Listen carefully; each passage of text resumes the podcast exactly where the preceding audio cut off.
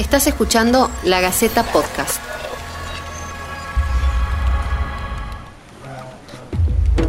Bienvenidos al ciclo de podcast de La Gaceta. Esto es En cuarentena, la crisis del coronavirus.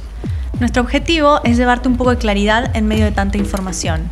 Debemos tener mucho cuidado con replicar noticias falsas que aumentan la confusión y la psicosis colectiva.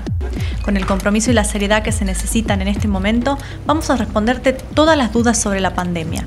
Si nos estás escuchando a través de lagaceta.com, podés dejarnos tus inquietudes en los comentarios. Todos los tucumanos estamos atentos a lo que pasa en la Asteña tras conocerse la noticia sobre las ocho personas infectadas.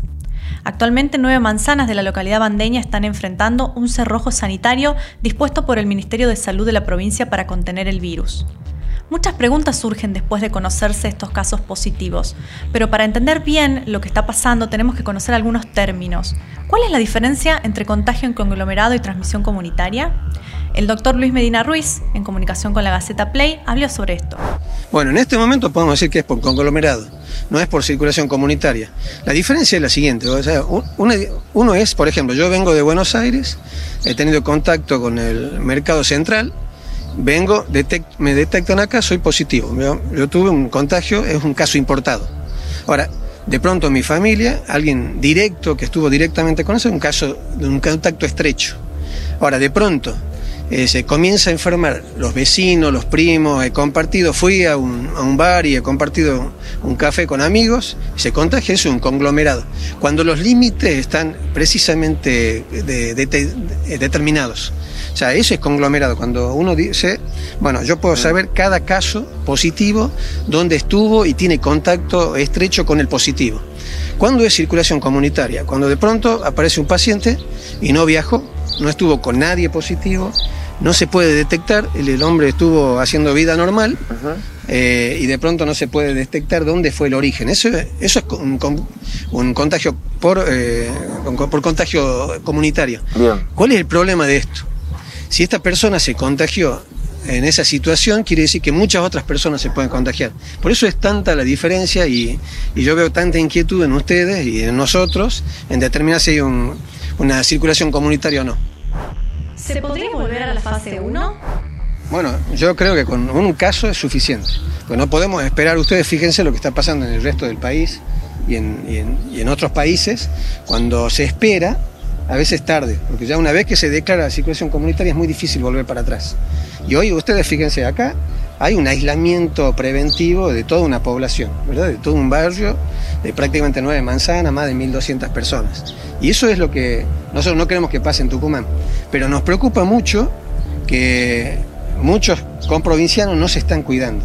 O sea, por ahí es como que estamos preocupados de que hay circulación comunitaria o no, pero resulta que vemos que la gente no usa barbijo, que están en los bares, que están amontonados, que están sin respetar las normas ni los protocolos. Y eso nos preocupa mucho, porque de haber caso comunitario nos vamos a tener muchos problemas.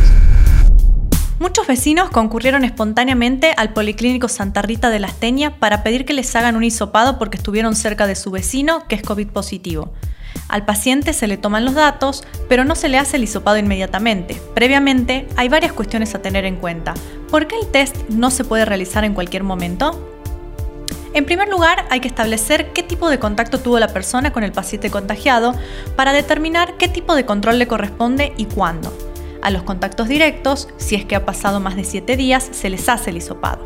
Si salen positivo, a todos los contactos indirectos también se les hace un control, pero si salen negativo, a los indirectos ya no se les hace ese test.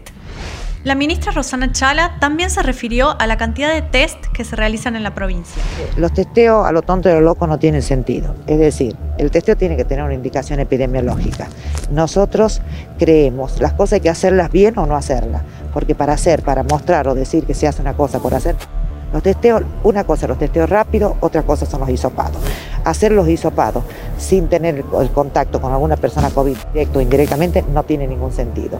No estamos siendo eficientes en nuestros recursos y en esto tenemos que ser, además de ser, este, tenemos que ser eficientes en los recursos y hacer las cosas bien. no es cuestión de hacer por hacer, sino hacerlo a quien corresponda. Porque yo puedo hacer mucha población que no es la población este, que tiene el, riesgo y todo me puede dar negativo y eso tampoco es bueno. Nosotros debemos testear a quienes corresponda y hacer este, testeo hisopado a quienes también lo ameriten. Ahí está perfectamente indicado cuándo hacer uno y cuándo hacer otro.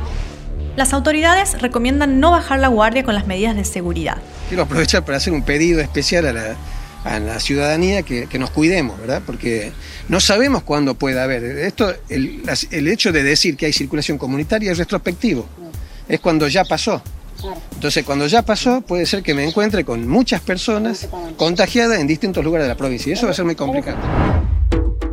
Esto fue En Cuarentena, la crisis del coronavirus. Mándanos tus preguntas y comentarios a podcast.lagaceta.com.ar. Vamos a estar brindando información chequeada permanentemente. Y por favor, en lo posible, trata de no salir de tu casa, colabora y nos cuidemos entre todos.